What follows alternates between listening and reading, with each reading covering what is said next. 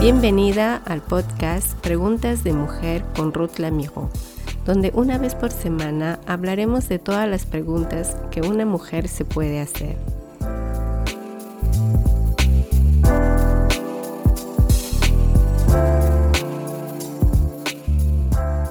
Si es la primera vez que tú estás escuchando mi podcast, yo me llamo Ruth Lamijo y yo dirijo el Ministerio de Mujeres de mi iglesia aquí en Francia. En el podcast de hoy desarrollaremos a esta pregunta importante para nosotras que es ¿qué nos enseña la muerte? En sí la muerte nos despierta a cierta realidad, esta verdad que es ineludible porque la muerte es parte de nuestra existencia humana.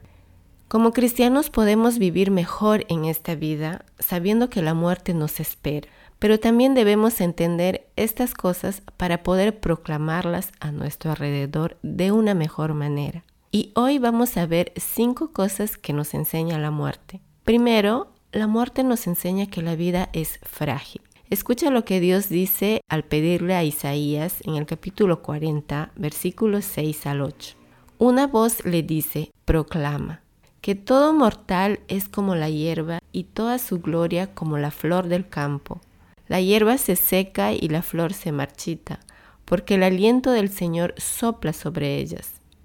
Sin duda, aquí el pueblo es como una hierba. La hierba se seca y la flor se marchita, pero la palabra de nuestro Dios permanece para siempre.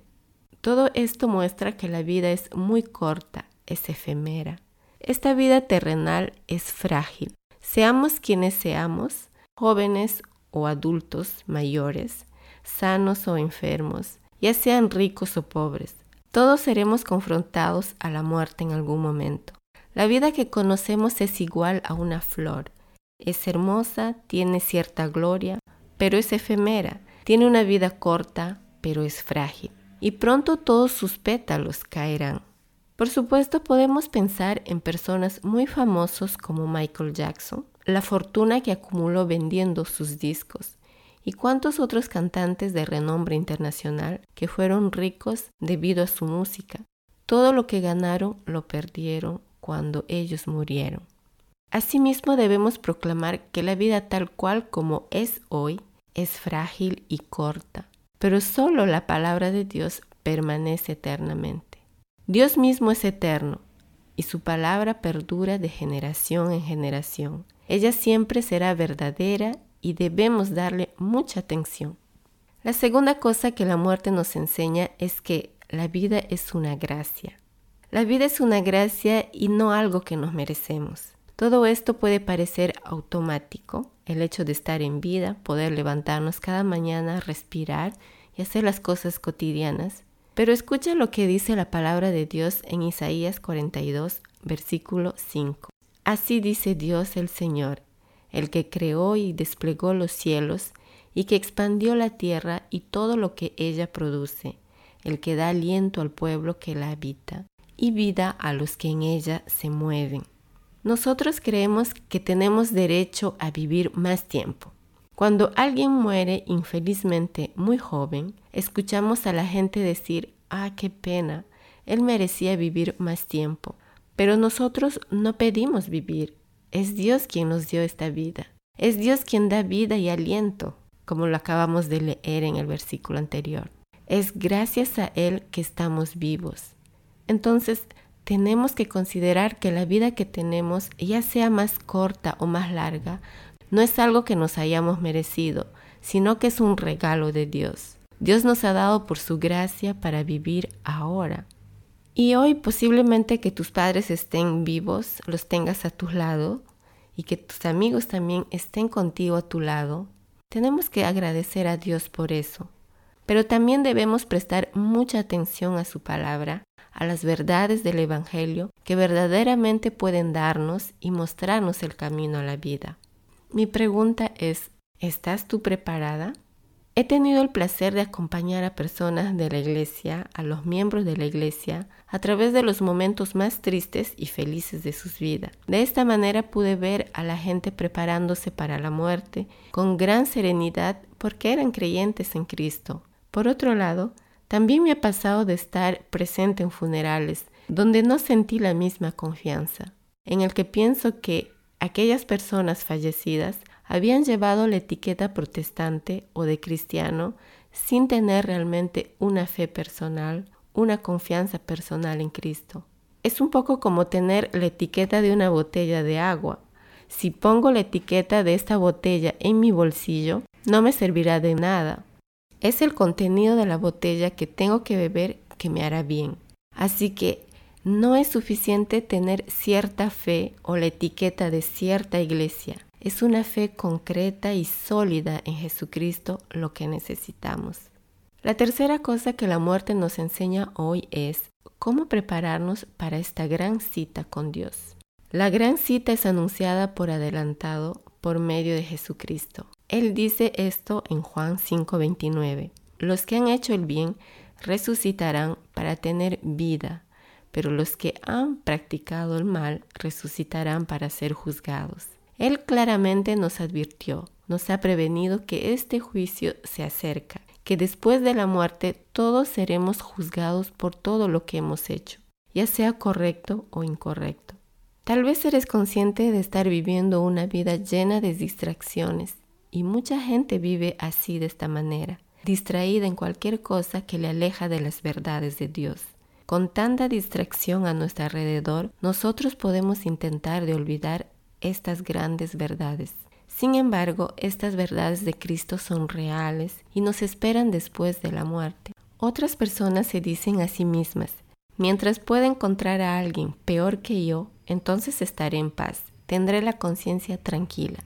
Porque solamente son los malos los que necesitan ser castigados y no yo. Pero eso no es lo que Dios nos pide que hagamos. Más bien debemos compararnos a Jesús en su perfección, en su santidad, para que podamos ver cuán serio es nuestro pecado y cuán lejos estamos de lo que Dios vale y espera de nosotros.